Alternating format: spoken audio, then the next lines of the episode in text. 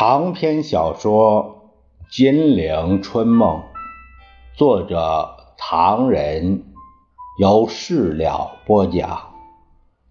第二集：十年内战。第二十三回，三位一体，德意美顾问齐吹牛，千军万马，海陆空部队。皆丧胆。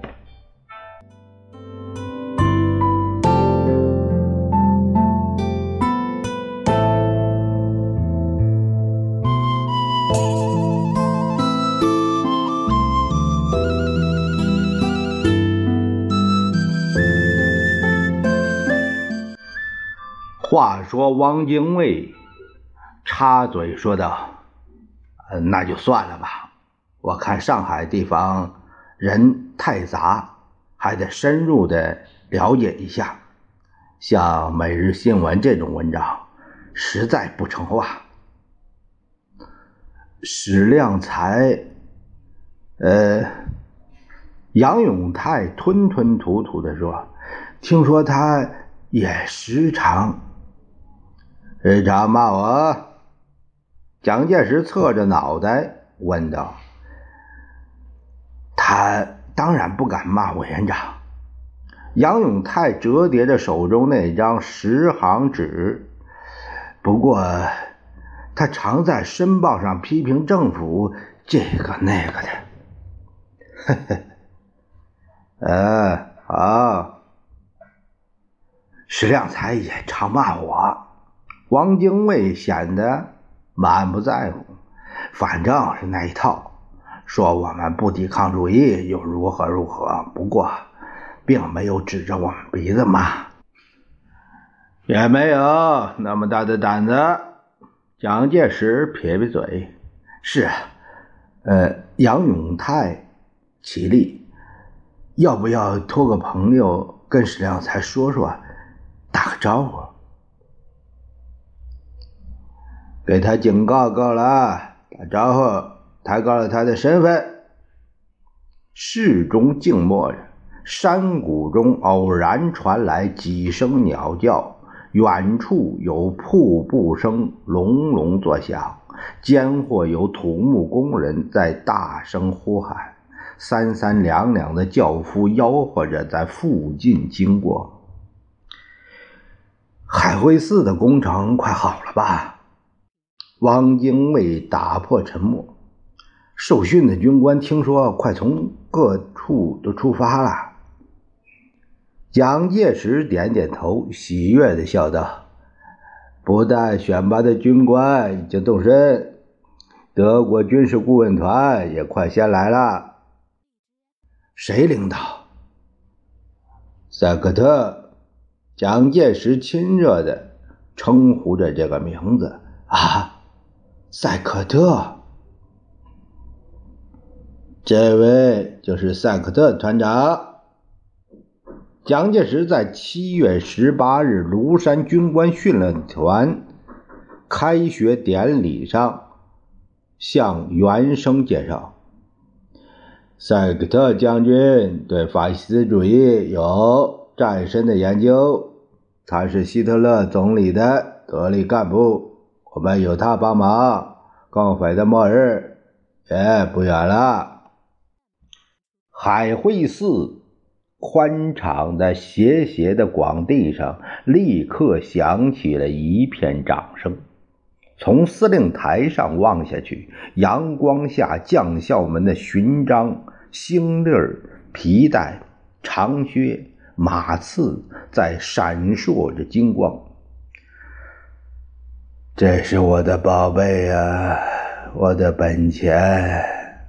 蒋介石心花怒放，在掌声平息后，忽地咧着嘴，平伸着右臂，模仿希特勒的神气，大叫道：“希特勒万岁！希特勒万岁！”学员们高呼响应，声彻云霄，吓得空中鸽群扭头折回。嘹亮的歌铃立刻消失。蒋介石瞪着眼睛，放下右臂，一个急转身，指着一排胸佩纳粹党标志的军官，逐个介绍：“这就是德国军事顾问团的官长。”接着，蒋介石指着一排胸佩一束短棒标志的军官，逐一介绍着：“这就是意大利军事代表团的馆长。”接着，蒋介石指着一排胸佩飞鹰标志的军官，逐一介绍道。这都是北利坚军事代表团的馆长，德意美三国顾问在掌声中一起起立，向台下黑压压的受信员生鞠躬还礼。赛克特免不了致辞一番，紧接着在庐山传习学社。对面的大礼堂里举行高级军官会议。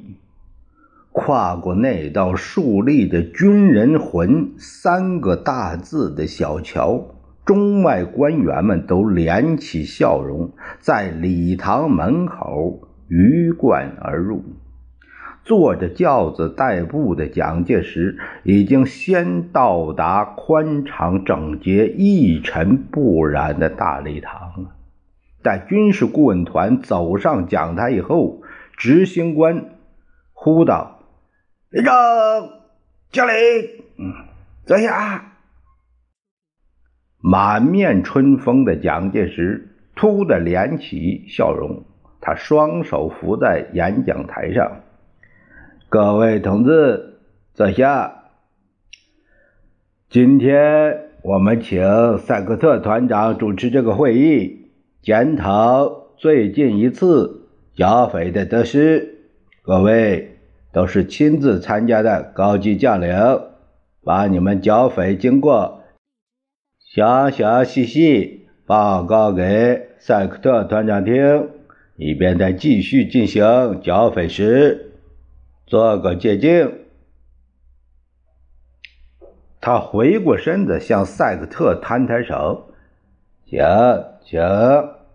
在速记员、翻译员一阵忙碌之中，赛克特大摇大摆走到讲台前，大声叫道：“中国的将领们，你们今后不会再给红军困扰了。为什么呢？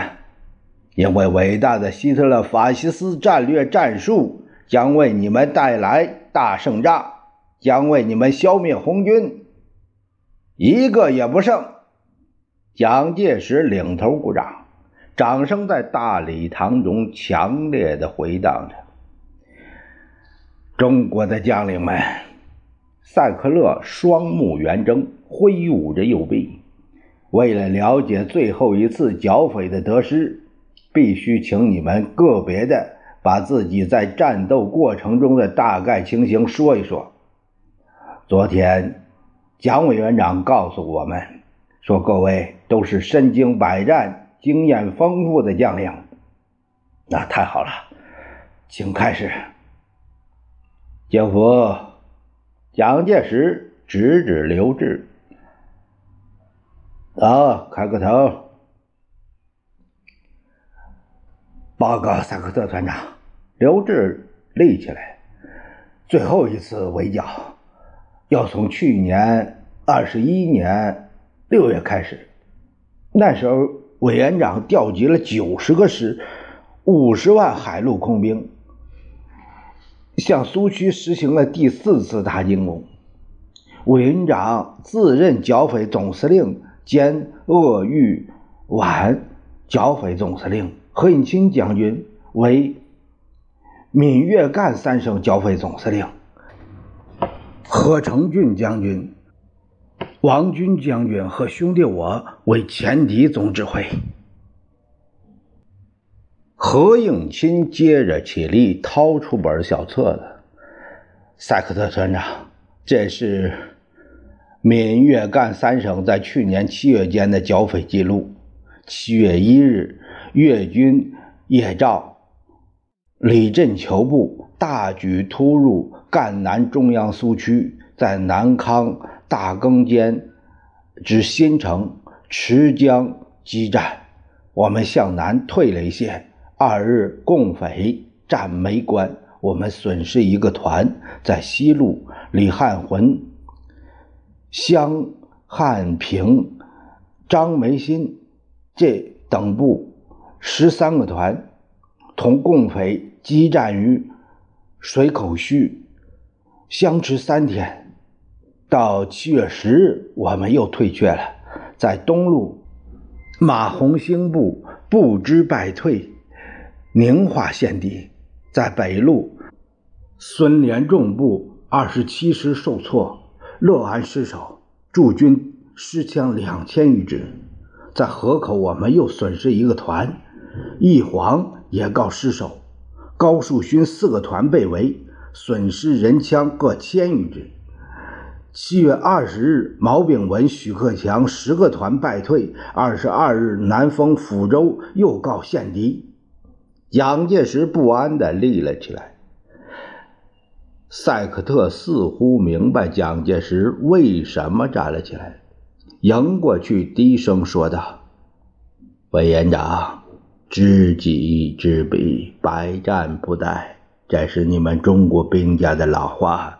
现在你的部下能够清清楚楚地说明战斗过程，即使是流水账，即使是吃败仗，也值得研究。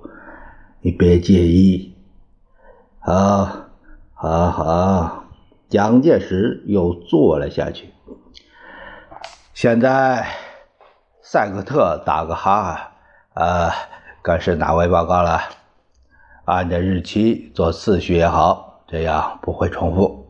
卫立煌大声说道：“兄弟的剿匪任务在七月十日开始，在湘鄂赣苏区东南的重阳、通山、咸宁、嘉峪等地善行推进，敌人向南逃遁。但同一天，友军谢斌部被吃掉两个团。”十六日，我们在咸宁又损失两个团。我们在七月十一日进攻苏区中心黄安，黄杰起立。呃，兄弟同李默安、蒋复生等师配备不错。那一天直出河口，向秀前一挺进，两天激战，结果我们阵亡三千人。损失步枪、自动步枪、轻机枪三百余挺。后来我们同陈继承会合，集结七十几个团，同他呃拼个你死我活，先向七里坪进攻，终于在呃白马寺河大战一场，对方五个师分五路顽抗，结果。他瞅了一眼台上的蒋介石，呃，我们这次吃了大亏，单是黄埔军官就被俘八十余名，精锐的第三师阵亡六名团长，营以下军官死伤二十余名。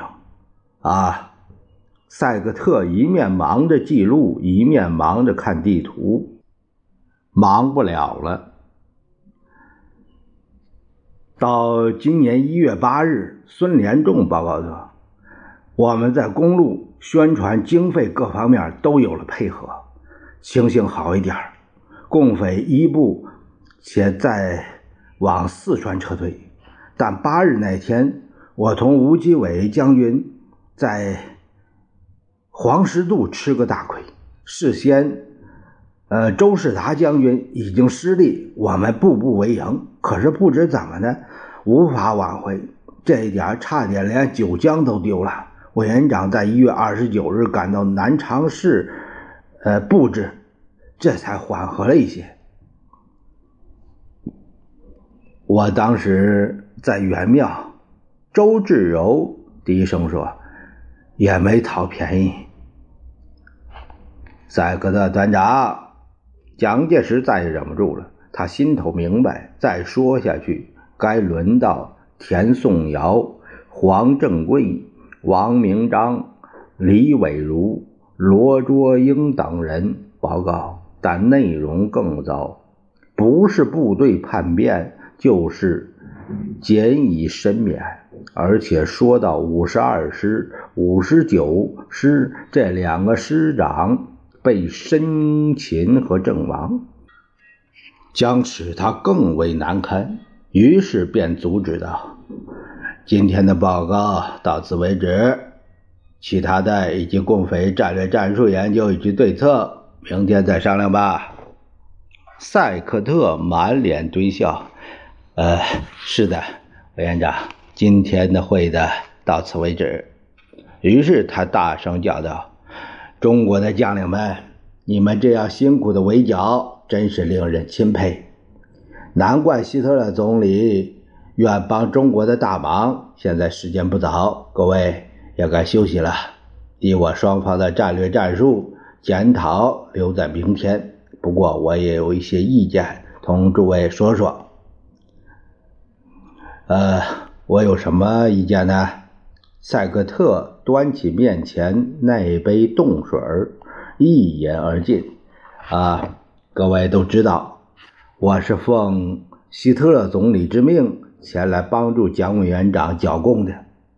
以往剿共无论受到挫折与否，这对于剿共的必胜信心是不应该也不必动摇的。因为事实摆在面前，只要我们运用新的战略战术，红军将遭遇到我们猛烈的打击，一个都不会剩下。蒋介石露出笑容。领头鼓掌，为什么呢？赛克特在台上踱着方步，这个在德国并没有什么名气的小军官，一到中国俨然是个大将军了。他把戴着白手套的右手一挥，各位都知道，今日之下，世界上只有希特勒德国所向无敌，意大利是德国最亲密的朋友。现在这两个国家都愿为剿灭中国共产党而帮忙。蒋委员长强大的军队还能不打胜仗吗？赛克特瞅了一眼美国顾问团，何况还有美利坚合众国的朋友同我们在一起工作呢。德意美三大强国有经验的军官们，都用智慧和新式武器在帮助委员长。用你们中国成语来说。三位一体，三个强大的国家联合起来，帮助你们消灭红军，这事情就像踩死一群蚂蚁一样，太容易了。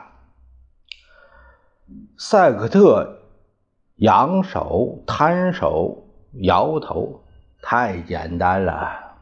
赛克特一个急转身，双手按在演讲台上，吼道。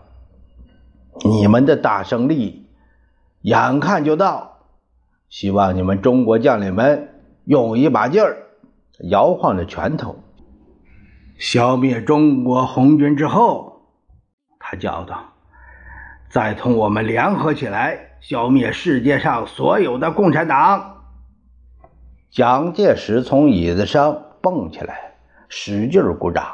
在大礼堂一片掌声中，蒋介石同赛克特热烈的握手，同德国、意大利、美国三个顾问团的每一个军官热烈握手，接着散会。委员长不去欣赏瀑布吗？赛克特在大礼堂门口问道。今天我们的节目单上有这么一项，你也去吗？好，好，好。蒋介石鞠躬送客，改天再奉陪。今天我还有事，张家口那支武装实在是我处境难堪，我正在想办法。是啊，赛克特说，冯玉祥这样做使日本朋友大受刺激，发展下去对中国是不利的，而日本又不同于红军。委员长明白，我们是不能够对付红军这一套来对付日本朋友的。是的，蒋介石频频点头。你可以变中告诉希特勒总理，说我正为这件事忙着，一切等可圆满解决，请他放心好了。我已经在三个星期前派庞炳轩等部队向抗日同盟军进攻。为了使庞炳轩不三心二意，我还给他一个察哈尔剿匪司令的名义。在半个月之前，我也曾向冯玉祥提出最后警告，要他取消抗日同盟军，要他本人立刻离部复平。这些步骤我都做了，以后还要做，请你转告希特勒总理，请他放心。啊，那太好了。赛克特掏出钢笔小本子，请你告诉我，委员长对于抗日同盟军的军事步骤。边说边朝门口长龙式的一串轿子摆摆手。德意美全体顾问团员都立在轿旁，意思是等他一等。我简单说一说。蒋介石笑着说：“说多了，耽误了你们旅行的晨光。目前对抗日同盟军的步骤是这样的：第一，我从南方调了关麟征、刘星、刘戡几个师到北方；第二，我设法将宋哲元回到察哈尔，阻挠冯玉祥的抗日；第三，我又找到了庞炳勋。”除了给他个剿匪司令的名义，暗中还许了他出任察哈尔主席。第四，我通过旁人派日本通尹同同日本代表冈村在大连会议，商定在滦东一带中日协同进剿抗日同盟军。第五，何应钦正在设计同日本关东军代表柴山见一次面。商谈进攻抗日同盟军，这一招棋子很重要。关东军的战斗力啊，除了贵国，任何一国无法抵抗的。还有吗？赛克特同议员飞快的记录，头也不抬。目前就这个样子了。呃，那么，赛克特咬着钢笔杆委员长出动的兵力，日军不算在内，一共有多少？这个蒋介石双目瞪在地面上，嘴里念念有词，数着指头，半晌，仰起头来答道：“到七月底，进攻抗日同盟军的人马不会低于十六个师。”好极了，赛克特把钢笔小本子往口袋一塞。不会影响剿匪任务吧？哈哈，呃，十六个师，筹码太小了，有牛一毛，不在乎，不在乎。赛克特向轿子的行列跑步而去。蒋介石叫道：“快点回来，晚上夫人请你们吃饭。”目送一长列轿子。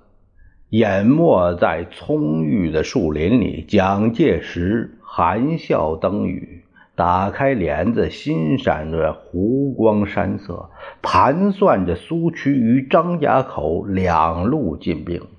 由于德意美三国的顾问以及日本的协助，眼看着局势即可平定，蒋介石在轿中不断的笑出声来。这种愉快的心情，他是久已没有感觉到了。可是，在张家口，蒋介石的盟兄冯玉祥却在欲哭无泪。抗日同盟军打得很好。然而，不但得不到他弃弟蒋介石军事委员会传来嘉奖，相反的，限期解散、言辞责斥的电报如雪片般飞来。冯玉祥每天扛着大枪在后方训练新兵，教给他们站跪卧这射的方法。带着一身泥土回到司令部，一看到电报，满身没了劲儿，坐在办公桌上咬牙切齿。冯将军，老翰林王铁山照例来劝他：“咱们干咱们的，让姓蒋的哇啦哇啦嚷吧。”哎，不行啊！冯玉祥长叹一声：“这小子正在酝酿一个阴谋。”不但要派兵来，而且还同日本鬼子搞鬼。王铁山大惊：“真的？这才是气地心肠如蛇蝎，蒙胸大气冲斗牛。”